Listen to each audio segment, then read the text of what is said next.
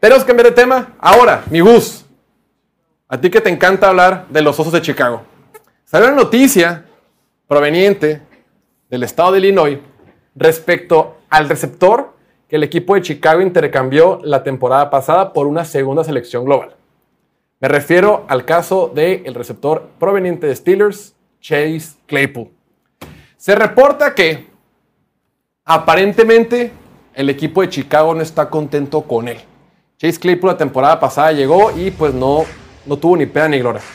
El reporte es, se dice que los Bears no están contentos con el esfuerzo mostrado por el receptor Chase Claypool este offseason, según Waddle and Sylvie. Y cito, he escuchado de algunas personas dentro del edificio que él no es alguien que se encuentra motivado. Obviamente Chase Claypool ha tenido broncas de lesión, se ha ausentado varias semanas de los entrenamientos, pero en general se le está criticando la falta de motivación o que no tiene esa capacidad de automotivarse. Lo que yo quiero saber es, los Osos de Chicago intercambiaron una segunda ronda que se terminó convirtiendo en una Primera. en una primera porque fue la 32 global. Básicamente, Chicago le dio a Pittsburgh a Joey Porter Jr., el corner novato de este año proveniente de Penn State, a cambio de Chase Claypool. Mi Gus, ¿qué tan arrepentidos crees que estén en Chicago después de este intercambio? ¿O crees que Chase Claypool todavía tiene solución? Porque recordemos que hoy exactamente, hoy 20 de junio, hace un año, Chase Claypool en una entrevista dijo, yo soy un receptor top 3 en esta liga. Mi Gus, ¿cómo la ves? Creo que Ryan Pauls está sumamente arrepentido de este cambio. Este, no necesariamente por Joey Porter Jr., que a mí sí me encanta como prospecto, pero es un trade que claramente ya perdió. Eh, va a tratar de recuperar lo que pueda, este, si no al punto de cortarlo del equipo. Porque ya a estas alturas no le corresponde a Matt Eberflus tener que motivar a sus jugadores, tener que motivar en particular a Chase Claypool. O sea, estos ya son atletas de primer mundo, son profesionales, entonces el motivarte ni siquiera cuando va a empezar la temporada, o sea, no es realmente algo que le corresponda, en mi opinión, al head coach o a algunos de sus coaches en general. Entonces, digo, tendríamos que estar seguros de que eso es lo que está pasando, que es una falta de motivación. Entiendo que esté frustrado en el en progreso que ha tenido en su carrera. Lamentablemente para los jugadores de fútbol americano, el trayecto de, de sus carreras es sumamente efímero, es muy corta la vida que tienen como, como jugadores en ciertas posiciones. 100%. Pero también la frustración de estar con el último año de Ben Roethlisberger, el principio de Kenny Pickett, ahora con Justin Fields, a lo mejor él no se siente como en las ofensivas que él cree que pudiera estar rindiendo, ¿no? Puede ser por ahí. A lo mejor le pudiera pedir a Ryan Pauls, por favor, cámbiame a Kansas City, a Cincinnati, a los Chargers, a cualquier equipo donde tengan un coreback con brazos, una oportunidad donde pueda desarrollarme ofensivamente, ¿no? Este, poder llegar a mi límite, porque si aquí estoy atorado con DJ Moore, con Cole Kmet y Justin Fields que quiere correr, ¿cómo le hago, no? O sea, ¿cómo resalto en, esta, en este equipo? Y sabes qué, creo que sí es un poquito frustrante porque él, él tuvo un excelente año de novato. Él dijo, wow, la NFL está chingona, mi año de novato me fue de huevos. Y después, segundo año no le va tan bien y, y- y como que su, y su carrera va en especie de picada. O sea, es una corta carrera, lleva poco en la NFL, eh, hemos Sí. visto muy poco de él, pero eh, no lo ha hecho nada, nada bien. Cada año le ha bajado en todas las estadísticas. Menos recepciones, menos yardas y menos touchdowns. Año tras año.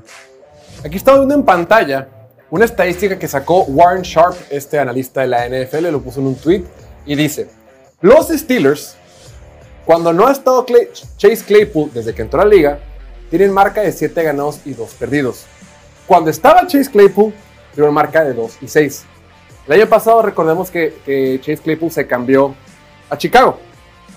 Chicago, sin Chase Claypool, tenía una marca de 3 ganados y 6 perdidos. Con Claypool se fueron 0 y 9. Y en yardas por intento de pase, sin Chase Claypool, la temporada pasada Chicago promedió 7.5 yardas por intento de pase. Con Chase Claypool bajaron a 5.5. Es decir, puede que sea coincidencia, puede que sea lo que sea, pero todas las ofensivas y todos los equipos, bueno, me refiero el año pasado con, Pittsburgh y Chicago puntualmente, han bajado desde que está Chase Claypool con ellos. Oliver, Chase Claypool ya las dio en la NFL o todavía tienes esperanza en él? Yo no creo que las haya dado, pero sí es verdad que si el tema es de motivación, pues tiene que encontrar algo que lo motive, güey, porque O sea, la neta a mí, yo también después de la primera temporada con Steelers, a mí se me hacía un vato bien talentoso. eh, cuando recién lo draftearon, sí decía que ah, un chorro de equipos hubieran, les hubiera gustado tener la oportunidad de tener un receptor tan grande, güey, rápido y así en su equipo. Eh, ahorita, pues es cierto, güey, es el tercer receptor. en- o sea, es el tercer receptor. Si sumas a Cole Kmet, va a ser la, la, la cuarta opción. Y tienes a un Corea que le gusta correr, güey. Entonces, o sea, a lo mejor va a ser la quinta opción en una ofensiva. Este. Que, pues, que, pues, que acaba, de, que acaba de ser el, el- O sea, que acaba de tener el primer overall pick, güey. ¿Sabes cómo? Entonces, pues sí, yo también a lo mejor estaría desmotivado, pero.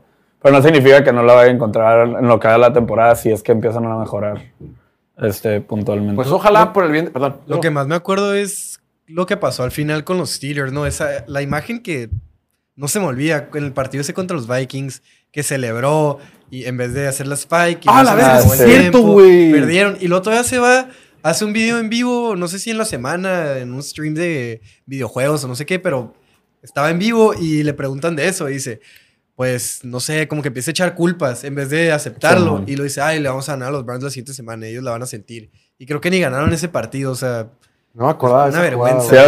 Es súper inmaduro, la sí, o sea, no, te vas, te vas todavía más atrás y los fans de Notre Dame también dicen que desde el- la universidad tiene problemas de madurez, pero pues dices, está en la universidad, todavía puede madurar, pero no, en Pittsburgh solo fueron creciendo, como que trató de copiarle también a Juju lo de ser TikToker, pero como que Juju ya lo... Que ya no lo tiene nada de malo más. ser No TikToker, tiene nada de ¿eh? malo. pero... Pero pues sí, Juju, o sea, es campeón de Super Bowl ya como que es un poquito más maduro y Claypool pues están saliendo estos reportes y así. Entonces, sí, como que se va, se está yendo para abajo y luego llegando a Chicago tenía como que poquita oportunidad de ser el número 2, hasta el número 1 si le echaba ganas. Y ahorita entra DJ Moore y ya te bajaron hasta el 3. Como dice Oliver, con Cole Kmet puede ser el 4. Igual un, un receptor ahí novato de los que llevan rato en el equipo puede ascender y te bajan hasta el 5, 6 y de, Ya sé, pelada, te en un cortan. abrir y cerrar de ojos estás fuera de la se te liga. acaba la carrera, ¿sí? Sí. Es correcto. Pues